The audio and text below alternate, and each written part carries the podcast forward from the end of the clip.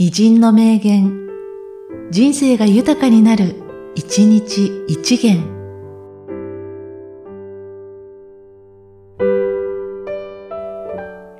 6月14日、藤沢秀幸。定石通りの人生を生きて何が面白いのか。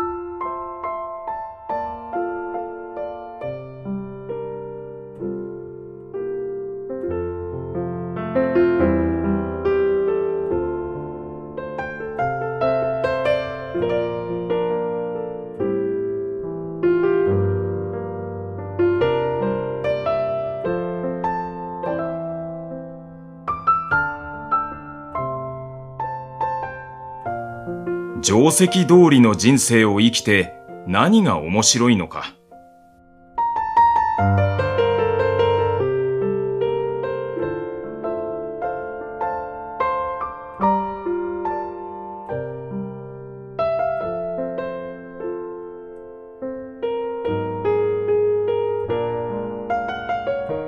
この番組は、提供、久常圭一、プロデュース、声ラボでお送りしました。